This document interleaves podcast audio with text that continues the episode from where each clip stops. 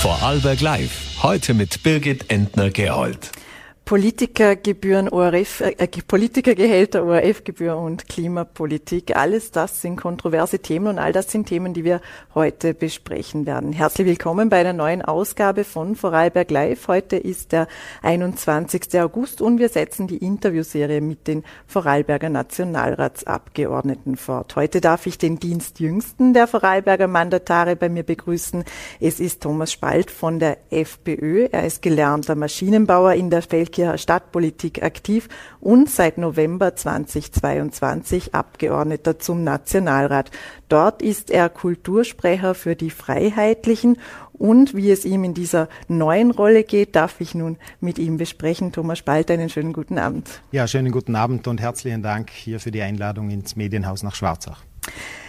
Äh, Herr Spalt, Sie sind jetzt nicht ganz ein Jahr im Nationalrat nun vertreten. Wie haben Sie die Arbeit dort in den vergangenen Monaten denn erlebt?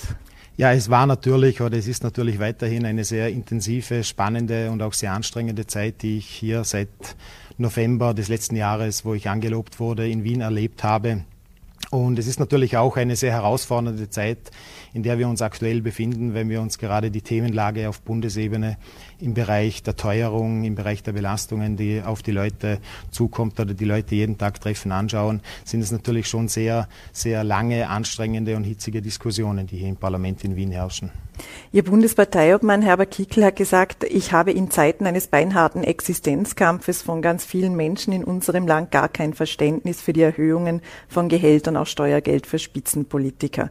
Ähm, die Nulllohnrunde für Spitzenpolitiker auf Bundesebene gilt soweit als fix und die Länder sollen da auch nachziehen. Das fordert auch Herbert Kickl.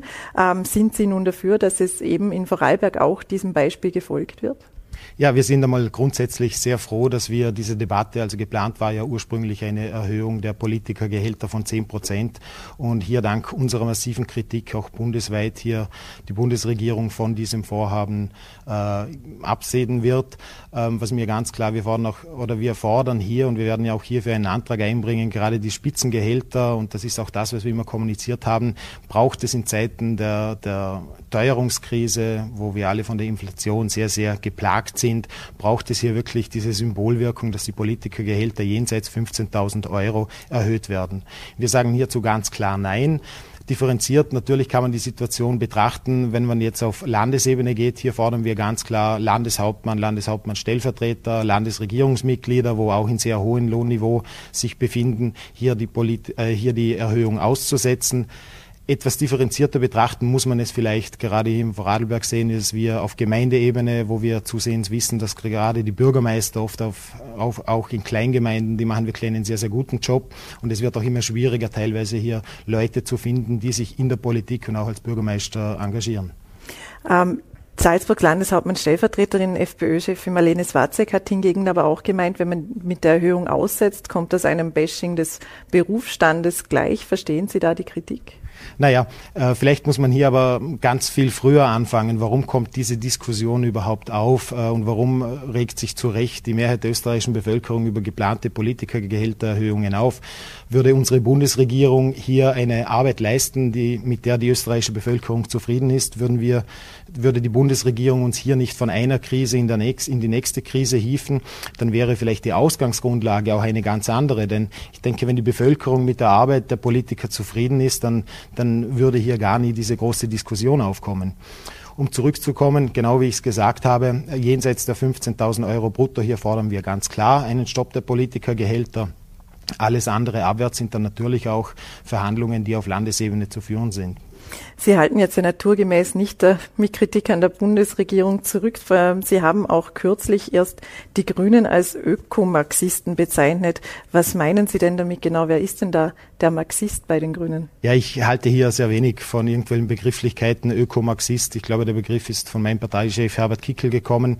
Äh, Vielmehr meine ich oder meine mir damit, dass gerade das Thema, was sich äh, die Grünen nennen es, nennen es in der Klimakrisenbewältigung, was ihre was ihre Ansprüche in diese Richtung sind, diese lehnen wir ganz klar ab. Wir erleben aktuell, dass sich Österreich von der Corona-Krise in Richtung Energiekrise, dann jetzt in Richtung Teuerungs- und Inflationskrise bewegt hat. Und zusätzlich wird das Ganze noch angefeuert und angeheizt durch irgendeine Verbotspolitik, vor allem von seitens der grünen Bundesregierung, sei es die CO2-Besteuerung oder sei es, dass es so weit geht, dass uns die Bundesregierung und gerade die grüne Politik hier vorschreiben will, wie der Österreicher zu leben hat. Sind Sie mit der Politik der ÖVP zufriedener? Ich bin mit der Politik der Bundesregierung im Gesamten unzufrieden. Ähm, das waren auch meine Eindrücke, die ich relativ schnell hier in Wien bekommen habe, ähm, wenn ich die Arbeit in den Ausschüssen angeschaut habe. Äh, ich habe mich hier auch sehr schnell gefragt, es sind sehr viele Oppositionsanträge, die dann auch in den Ausschüssen diskutiert werden. Und da hört man immer wieder, auch von, von Vertretern von Schwarz-Grün, ja, thematisch ist es ja nicht so schlecht und man könnte ja und hin und her. Also und im Endeffekt, was passiert denn mit diesen Anträgen? Die werden vertagt, vertagt, vertagt und vertagt. Die werden schubladisiert. Ähm, hier kann ich nicht von Zufriedenheit sprechen. Hier muss ich ganz klar sagen, ich merke das auch immer wieder. Es ist Stillstand in der Bundesregierung. Es funktioniert nicht mehr. Es funktioniert nicht zwischen ÖVP und Grüne. Hier wird nur noch gestritten. Hier werden wichtige Themen äh, an Kleinigkeiten aufgehängt und die dann nicht umgesetzt. Und das im Endeffekt äh, ist dann zulasten der österreichischen Bevölkerung. Was würden Sie denn wenn Sie die Möglichkeit hätten, ähm, für drei wichtige Maßnahmen setzen? Ja, es gibt da sehr viele. Also äh, die wichtigen Maßnahmen, also wir Freiheitliche haben ja natürlich zu allen Themenbereichen auch die verschiedenen Maßnahmen und die verschiedenen Konzepte, sei das vom Fünf-Punkte-Plan für die Gesundheitsversorgung, sei das aber auch in ganz anderen Bereichen, angefangen von der Kulturpolitik, wo ich die Sprecherfunktion habe, in der Sicherheitspolitik, in der Migrationspolitik natürlich, aber auch in Richtung der Teuerungsthematik, in der wir uns aktuell befinden. Zum Beispiel beim Wohnen, da spürt jeder die Teuerung, wenn man zum Beispiel Miete zahlt oder auch wenn man einen Kredit abzuzahlen hat. Braucht es beim Wohnen einen Markteingriff?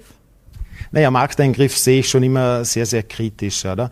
Ähm, grundsätzlich äh, gerade wenn Sie es angesprochen haben, Thema Teuerung, also es würde hier diese einfachen, schnellen Maßnahmen geben, die wir auch immer gefordert haben, zum Beispiel äh, Mehrwertsteuerreduktion oder teilweise komplette Aussetzung auf Mehrwertsteuer auf Grundnahrungsmittel. Das wäre dann schon wieder ein Thema, wo natürlich in anderen Bereichen wieder zugutekommen würde. Bei den Mieten ist natürlich sehr ein komplexes Thema. Aktuell haben wir die Situation, dass gerade Eigenheim mit den hohen Zinsbelastungen äh, sehr, sehr für sehr prekäre Situationen teilweise sorgen. Und hier sagen wir auch ganz klar, es kann nicht sein, dass Banken hier wirklich Milliardengewinne einstreichen, die die Kreditnehmer, der Häuselbauer hier stark belastet wird und der Sparer auf der anderen Seite so gut wie gar nichts für sein Geld bekommt. Kann es sein, dass Mieten um 10 Prozent steigen aufgrund der Inflation? Ist das fair? fair. Ich, nein, ich denke nicht, dass es fair ist, oder? Aber natürlich sind auch die ganzen Baupreise und da, da sehen wir, es spielt dann schon wieder auch äh, natürlich in die Vorgaben auch der Bundesregierung mit hinein. Äh, wenn ich mir anschaue, es ist ein einfaches Beispiel, gerade die Handwerker, die Kosten, wo natürlich in das Immense gestiegen sind und auf der anderen Seite wird natürlich gerade im Handwerk wie mit der Abschaffung der oder mit der Erhöhung der Normverbrauchsabgabe, wo diese Beispiele waren, wo der Pritschenwagen für den Handwerker nicht mehr 25, sondern jetzt 25 55.000 Euro kostet. Ja, das sind schon alles Faktoren, die natürlich im Endeffekt dann wieder auf den Verbraucher und auf den Endverbraucher äh, zurücktreffen und der das dann schlussendlich bezahlen muss. Aber es gibt ja auch Mietshäuser, die älter sind als äh, fünf Jahre zum Beispiel und da steigen die Preise ja entsprechend der Inflation ebenso. Natürlich. Äh, viel, vielleicht äh, muss man hier damit auch anschauen, wie, wie hat sich der Mietmarkt gerade auch hier in Vorarlberg entwickelt, oder? Was es natürlich auch nicht sein kann, zum einen mit diesen hohen Auflagen, die wirklich den Wohnpreis, den, den Baupreis massiv in die, in die Höhe getrieben haben. Dann haben wir natürlich die große Thematik gerade in, hier in Vorarlberg wirklich mit der äh, Baulandhortung. Und natürlich das andere Thema ist, und da sieht man ganz klar, wir haben hier jetzt nicht wirklich ein Einnahmen, sondern wir haben ein Ausgabenproblem. Es ist natürlich auch die ganze Besteuerung auf die Vermieter, oder? Wo natürlich im Endeffekt dann wieder der Mieter das bezahlen muss. Im Zuge der Debatte um die Inflation forderten Sie auch äh, jetzt in Ihrem Themenbereich die Abschaffung der ORF-Gebühr. Wie soll denn Ihrer Meinung nach, wie soll es denn mit dem ORF weitergehen? Ja, das die Frage, äh, wie soll es dem ORF weitergehen, die haben mit dem ORF weitergehen, die haben wir natürlich auch äh, der schwarz-grünen Bundesregierung gestellt, weil wir haben hier ganz klar gefordert, es braucht auch einen Reformprozess. Also man muss wissen, der ORF bekommt äh, um die 700 Millionen Euro im Jahr an Förderungen, dazu noch 220 Millionen aus Werbeeinnahmen und 130 Millionen Euro an sonstigen Einnahmen.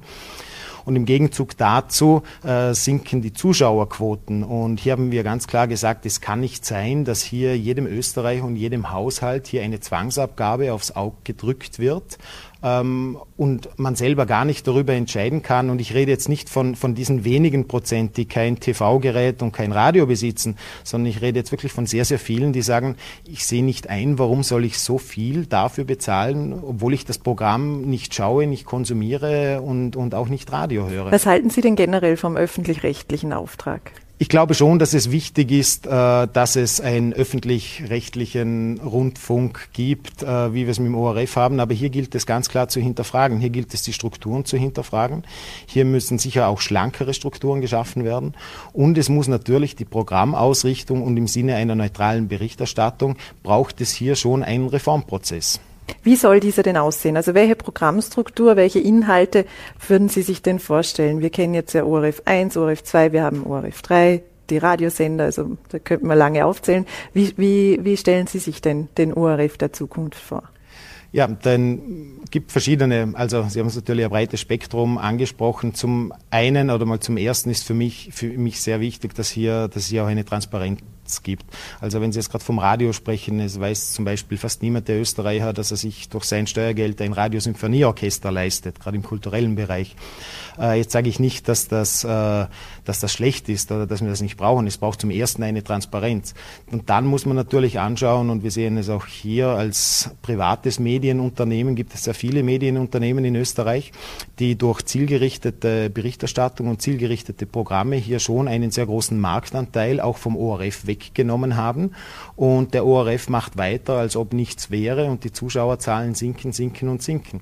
Und wenn man schon beim Kulturbereich sind, hier gibt es schon Bereiche, ähm, die sehr, sehr weit äh, ausgerollt werden könnten. Also gerade die Kulturberichterstattung im ORF, für mich plakatives Beispiel, Berichterstattung zum Opernball im Januar, im Januar diesen Jahres, wo für viele hunderttausend Euro, für viele Stunden eine sehr aufwendige Live-Berichterstattung gemacht wird und ist für mich dann aber symbolhaft. Hier wird Berichterstattung über eine Kultur gemacht, die sich nur ein ganz, ganz kleiner Prozentsatz der österreichischen Bevölkerung überhaupt leisten kann.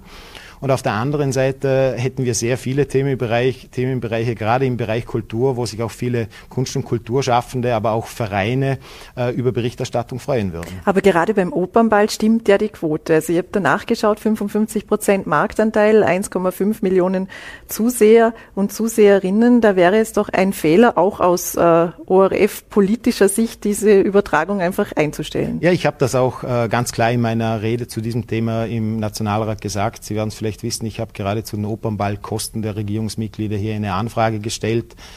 Ähm, ich habe das auch ganz klar gesagt, der Opernball ist österreichisches Kulturgut, der Opernball braucht diese Berichterstattung, das ist ganz klar. Der Opernball braucht auch eine Teilnahme durch Regierungsmitglieder. Aber da ist für mich immer die Frage, in welcher Verhältnismäßigkeit und in welchem Ausmaß das Ganze geschehen soll. Ob das nicht vielleicht eine Spur kleiner sein kann, ob das eine Spur günstiger sein kann.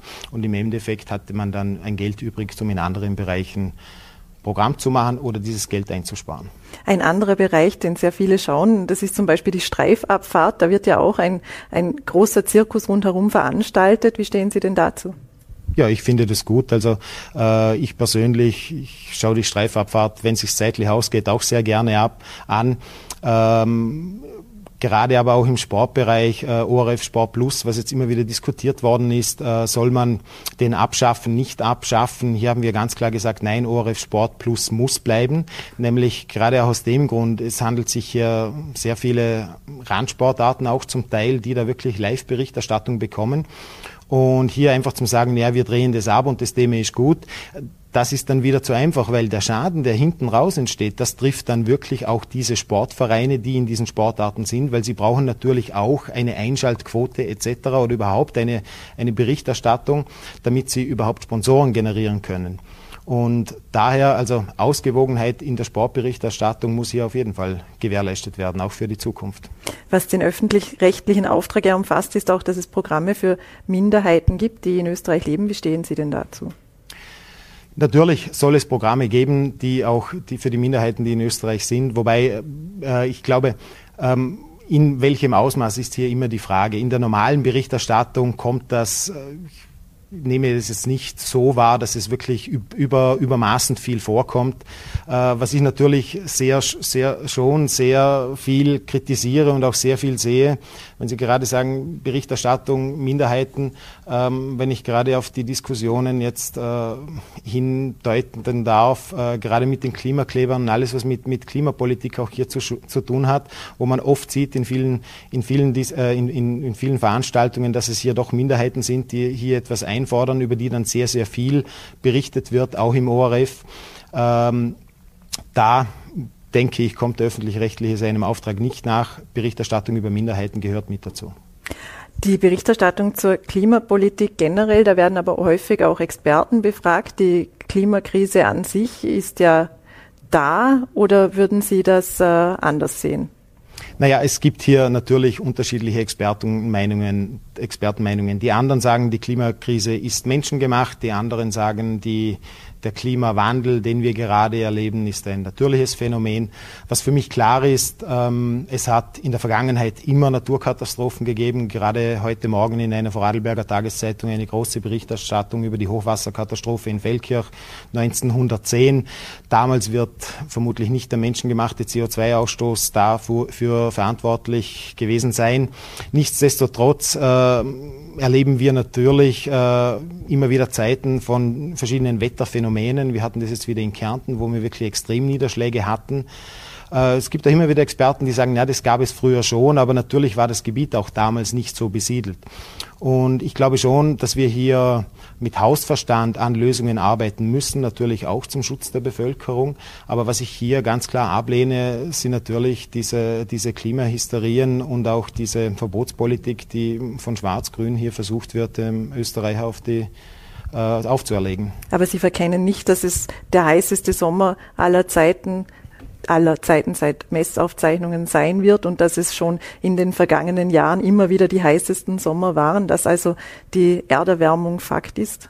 Ja, wenn statistische Werte und Experten auf Basis statistischer Daten das sagen, wird es natürlich stimmen, oder? Ähm, aber wenn wir uns anschauen, hier der Sommer in Vorarlberg, wir haben jetzt wieder ein paar, wie heute, ein paar heiße Tage. Wenn man sich mit den Leuten redet, äh, mit den Leuten, oder wenn man mit den Leuten redet, da ist eher das Thema, dass viele sagen, naja, äh, eigentlich war der Sommer nicht heiß, sondern eher verregnet. Dass es Maßnahmen braucht, ganz klar, auch in der Energiepolitik, aber das bitte mit Hausverstand. Braucht es auch Maßnahmen in der Verkehrspolitik? Da sind Sie ja auch in Feldkirch als äh, Stadtrat zuständig. Ähm, ja, ich sage, äh, wenn Sie jetzt gerade das Beispiel Feldkirch ansprechen, das Thema Stadttunnel in Feldkirch, ähm, ja, ist eine Maßnahme ist aber auch eine Maßnahme, die nicht nur den motorisierten Individualverkehr beschleunigt, sondern ist auch eine Maßnahme, die natürlich die Bewohner der Innenstadt, die sehr verkehrsgeplagt sind, die hier mit Schadstoffen und Feinstaub belastet sind, entlastet. Und gerade das Projekt in Feldkirch, wenn ich mir das anschaue, ist für mich ein gutes Beispiel, wie man sehr wohl Verkehrsinfrastruktur schaffen kann, ähm, damit auch natürlich unseren Wirtschaftsstandort erhalten kann, aber im Gegenzug mit den Begleitmaßnahmen und mit den verbindlichen Auflagen wie auch Verbesserungen im Bereich des öffentlichen Personennahverkehrs und auch der Fahrradinfrastruktur schaffen können. Ist für Sie aber auch eine Redimensionierung des Projektes noch vorstellbar? Es gibt ja Stadttunnelgegner, die einen Stopp fordern. Es gibt aber auch ähm, Politikerinnen und Politiker zum Beispiel, die eine Redimensionierung fordern. Oder ist das Projekt so, wie es dasteht, für Sie sicher? Also für mich ist das Projekt so, wie es dasteht, äh, für mich das einzig richtige Projekt. Ähm, natürlich gibt es die Stadttunnelgegnerschaft, ähm, aber ich habe es auch hier angesprochen. Äh, es hat ja vor einem Monat gut eine Demonstration der Stadttunnelgegner gegen den Stadttunnel gegeben. Und für mich war ganz klar, wenn ich mir die Teilnehmeranzahl dieser Demonstration angeschaut habe, hier haben zehn Organisationen mit Unterstützung zweier politischer Parteien, nämlich der Grünen und der SPÖ, Bei den Grünen ist das natürlich nochmal ein spezielles Thema, weil in Landesregierungsfunktion haben sie dem Thema Stadttunnel zugestimmt. Aus zweiter Reihe wird es torpediert. Aber die haben hier knapp 100, 120 Leute auf die Straße gebracht. Und das ist auch das Beispiel an dieser Berichterstattung, wo ich sage ganz klar, es ist hier eine Minderheit, die sich massiv gegen solche Projekte oder gegen, gegen solche äh, solle auch Entlastungen, das ist eine Entlastung für die Feldkircher Bevölkerung, die sich massiv dagegen wehren, dadurch natürlich massive Kosten und Aufwände verursachen. Aber der Großteil der Bevölkerung in Feldkirch und auch in Vorarlberg schweigt hier und äh, ist aber für dieses Projekt.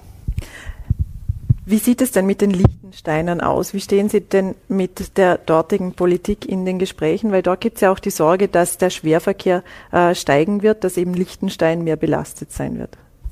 Ja, Liechtenstein hat es sich in Vergangenheit relativ einfach gemacht, da sie von heute auf morgen ein Nachfahrverbot für LKWs eingeführt haben und wir dann die LKWs auf der österreichischen Seite hatten, ähm, wo dann natürlich der Rückstau durch das Stadtgebiet war. Wir sind hier schon in Kontakt mit der liechtensteinischen Landesregierung, aber auch mit einzelnen Bürgermeistern. Ich bin auch sehr froh, es gibt diverse Arbeitsgruppen und Gremien ähm, auf Schweizer Seite, auf Österreicher Seite, wo wir hier in permanenten Kontakt sind. Und ich glaube, ähm, auch Liechtenstein muss hier erkennen, dass sei es der sei es der Transit von Warenlieferungen, der dann sehr oft über Feldkirch geht, aber sei es auch der Tourismus und sei es auch, sei es auch der Einkaufstourismus, wo viele Lichtensteiner zu uns kommen, einkaufen gehen, essen gehen, dass das schon auch teilweise hausgemachter Verkehr ist und man kann nicht hier die Grenze dicht machen und sagen, ja, es interessiert mich nicht, was auf österreichischer Seite passiert. Ähm, es geht darum, hier gemeinschaftlich das Projekt zu erarbeiten und auszuarbeiten und wir sind so weit äh, und mit dieser Variante vom Stadttunnel, die, die jetzt vorliegt, das ist für mich die richtige Lösung. Sie haben zuvor auch den öffentlichen Verkehr angesprochen. Gibt es da noch Hoffnung, dass da mehr zwischen Vorarlberg, Feldkirch und Liechtenstein passiert? Ja, in meiner Funktion als äh, Stadtrat in Feldkirch ähm, hat es dazu natürlich schon viele Gespräche gegeben und, und ich war auch immer ein, ein Verfechter, hier wirklich die Verbindungen zu attraktivieren. Ähm, ja, Liechtenstein hatte hier teilweise die Besonderheit, dass gerade im öffentlichen Personennahverkehr eher zurückgefahren wurde.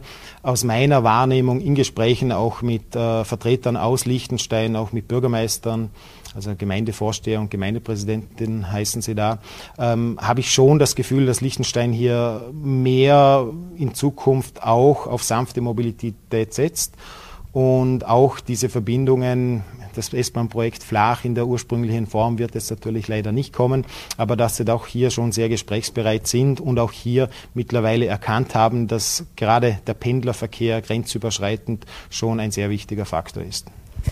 Jetzt nochmals zu einem anderen Thema, in dem Sie doch auch sehr deutliche Aussendungen ausgeschickt haben und da auch nochmals apropos Minderheit. Äh, Sie erklärten ja zum Beispiel, dass für die FPÖ die Interessen und Werte der Mehrheit der Österreicher im Vordergrund steht und nicht einer lauten Minderheit. Das haben Sie auch jetzt bezüglich der ähm, Klimaproteste gesagt. Aber Sie haben diesen Vergleich auch für die LGBTIQ-Bewegung, für den Pride-Kult, wie Sie es nennen, äh, genannt ähm, und auch die Übertragung Verlegung der Regenbogenparade im öffentlich-rechtlichen äh, kritisiert. Würden Sie diese verbieten oder was würden Sie hier anders machen?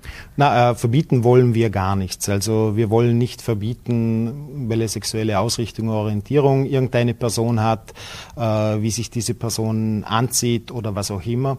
Uns geht es vielmehr darum und wir haben das in, in vielen Kampagnen die letzte Zeit gesehen, wo hier wirklich versucht wird, mit äh, mit sehr viel Steuergeld auch teilweise hier gerade diese Minderheiten sehr stark in den Fokus zu drängen. Und im Umkehrschluss erleben wir halt leider immer wieder diese, diese Situation, wo, wo auch viele, viele Österreicher sagen, die das klassische Familienbild auch leben wollen, wo sie sagen, ich habe kein Verständnis dafür, weil wenn ich sage, ich möchte zum Beispiel zu Hause bei meinem Kind bleiben, dann muss ich mich fast schon schämen dafür, aber auf der anderen Seite wird hier versucht, hier eine Minderheit natürlich sehr stark in den Vordergrund zu drängen. Und gerade in dieser LGBTIQ-Debatte, da habe ich es auch ganz klar gesagt und Sie sprechen diese Aussendung an, wo es darum gegangen ist, für diese, äh, hat es eine, eine Führung im Parlament in Wien mit, mit mehreren Drag Queens gegeben ähm, und dann hat es ein paar ungute Facebook-Postings gegeben wo ich auch ganz klar gesagt habe, das kann doch nicht sein und genau in dieser gesamten Debatte, es kann doch nicht sein, dass hier das Parlament und, und auch die, die Medienberichterstattung hier für solch eine Minderheit eine dermaßen große Bühne geboten wird und wenn dann jemand, und sei das ein Politiker, aber auch als Privatperson einmal hinsteht und sagt, ähm, ja, ich finde das persönlich auch nicht so gut, dann bekommt man schon wieder eine auf den, auf den Deckel. Und hier ist es auch ganz klar unsere Aufgabe, hier auch die Themen ganz klar anzusprechen. Aber was ist denn jetzt unverhältnismäßig daran, äh, die Rechte äh, von, von, äh, für LGBTIQ, also Homosexuellen zum Beispiel, zu thematisieren? Da ist überhaupt nichts unverhältnismäßig dran. Natürlich, äh, ich habe es vorhin gesagt, ob jemand einer homosexuellen Ausrichtung ist äh, oder nicht, das ist jedem seine eigene Sache. Und natürlich sollen diese Menschen genau die gleichen Rechte haben wie jeder andere auch. Und mittlerweile haben sie das ja auch, oder? Das Ganze endet aber mittlerweile darin, dass, äh, dass hier Drag Queens Vorlesungen an Schulkindern oder teilweise noch kleineren Kindern machen müssen. Das Ganze endet daran, dass wir, äh, dass wir in dieser Frühsexualisierung 12, 13, 14, 14-Jährigen erklären, ja, ihr müsst euch nicht entscheiden, welches Geschlecht ihr sein wollt. Ihr könnt Hormonblocker nehmen, dann könnt ihr doch noch ein bisschen zuwarten. Oder dass halt auch Drag Queens unseren Kindern in der Schule erklären, wie man aus dem Oberschenkelmuskel ein künstliches Geschlechtsteil formen kann. Wo ich sage, das geht mir schon eine Spur zu weit und das lehne ich ganz klar ab. Im Privaten, in seinem Umfeld, natürlich soll jeder machen, was er will. Und ich verurteile auch keine Person dafür, aber hier mit aller Gewalt versuchen, hier eine riesengroße Bühne zu bieten, das finde ich nicht okay. Sie haben die Aussendung angesprochen, da schreiben Sie auch, dass, dass der Pride-Kult eben auf eine Art und Weise, auf eine aufdringliche Art und Weise abgefeiert wird, die in Zeiten wie diesen, unter anderem bei Rekordteuerung, ähm, nicht unbedingt angemessen ist. Ist es denn, wenn man es umkehren kann, angemessen zum Beispiel in Niederösterreich, dass ein Genderverbot für die Behörden eingeführt wird? Das wurde ja auch stark diskutiert. Ja, ich glaube, das Genderverbot für die Behörden hat nicht viel Geld gekostet und kostet nicht viel Geld hier in Niederösterreich. Das ist ein Koalitionspapier und das war es dann. Auf der anderen Seite, dieser Kult kostet natürlich auch Geld und wir hatten es hier, der Gesundheitsminister Rauch, wo für eine Kampagne, äh, ich weiß nicht wie viele tausend Euro hier wieder unter dem Deckmantel des Gesundheitsschutzes äh, propagiert hat und hier Steuermittel frei gemacht hat äh, für eine Sexualpraktik, die die meisten von uns wahrscheinlich noch nie gehört haben, dass es das überhaupt gibt. Oder oder, diese Förderungen für seitens der, der grünen Justizministerin Sadic, ich glaube, das waren 230.000 Euro, wo hier auch wieder freigegeben wurden. Und da sage ich ganz klar nein. da ging es um Informations- und Aufklärungsarbeit nur, also im Bereich LGBTIQ, ja. Ja, Danke. Und, aber genau hier sehen wir diese 230.000 Euro. Wir haben im Moment andere Probleme in Österreich zu lösen, als wie hier äh, permanent über LGBTIQ Plus zu diskutieren. Werden Sie denn mit Blick auf 2024 bei der Nationalratswahl wieder kandidieren oder kandidieren auf erster, auf erster Stelle? Das werden wir natürlich dann intern in, intern in unserem Team der FPÖ vor Radlberg besprechen und diskutieren. Ich für meinen Teil kann sagen, mir macht die Arbeit Spaß. Es ist, wie ich gesagt habe, eine sehr intensive, aber auch sehr spannende Arbeit. Ähm, wir werden frühzeitig natürlich parteiintern im Team die Landesgremien dann damit beschäftigen, wer in die Spitzenkandidatur der Wahl 2024 gehen wird und dann das natürlich auch zum richtigen Zeitpunkt kundtun. Wie geht es Ihnen denn im Zusammenspiel Bundes- und Stadtpolitik? Ja, es ist schon sehr spannend, weil es natürlich teilweise ganz andere Themen und eine ganz andere Ebene ist. Äh, wo ich in der Stadtpolitik, da ist der Kontakt zu den Bürgern natürlich ein anderer, weil wir haben hier natürlich ganz andere Themen teilweise. Äh, der Gestaltungsspielraum auch in der Stadtpolitik ist natürlich ein anderer, wenn ich mir in Felk jetzt die Neugestaltung der Neustadt anschaue, wo man hier wirklich aktiv mit den Bürgern gestalten kann. Aber auf der anderen Seite ergeben sich natürlich auch sehr viele Synergien, weil es gibt immer wieder Themenlagen und, und Probleme, mit denen ich in meiner Arbeit in Feldkirch konfrontiert werde, aber die ich dann genauso im landesweit oder auch bundesweit wieder mitbekomme. Und so ist es, äh, sind diese zwei Ebenen, finde ich, in vielen Bereichen eine sehr gute Kombination. Und ich sage auch, wenn ich aus Wien oder zurückkomme, dann ist es auch immer wieder mal äh, toll, so mit den Leuten über den Kanaldeckel oder über das fehlende Verkehrsschild zu diskutieren. Sie wollen also der Stadtpolitik auch treu bleiben? Also aktuell gefällt es mir noch sehr gut in der Stadtpolitik in Feldkirch. Auch hier werden wir im Frühjahr 2025 äh, die Gemeinderats- und Bürgermeisterwahlen abhalten.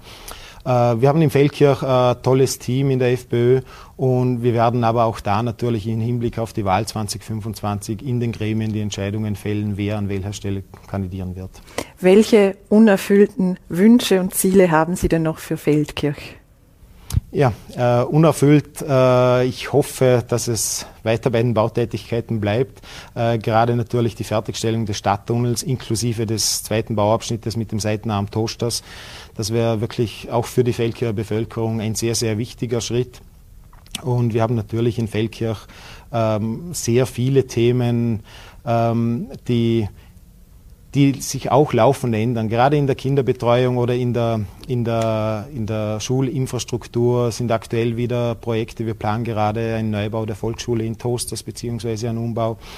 Eine Schule in Altenstadt ist abgeschlossen, nach Toasters wird Nofels kommen. Also in Feldkirch gibt es schon einen Plan für die Zukunft und wir haben ja doch sehr, sehr viele, es gibt noch sehr, sehr viel zu tun, sagen wir so. Und zum sagen, ein, zwei Ziele ist zu wenig, also wenn ich weit voraus denke, würde es noch viel zum Umsetzen geben. Thomas Spalt, dann danke sehr herzlich für den Besuch im Studio. Ja, vielen Dank. Und das war es für heute wieder mit Vorarlberg Live. Morgen sind wir, wenn Sie mögen, wieder für Sie da ab 17 Uhr auf VNRT, Voller.t und Ländle TV. Bis dahin bleiben Sie gesund und machen Sie es gut.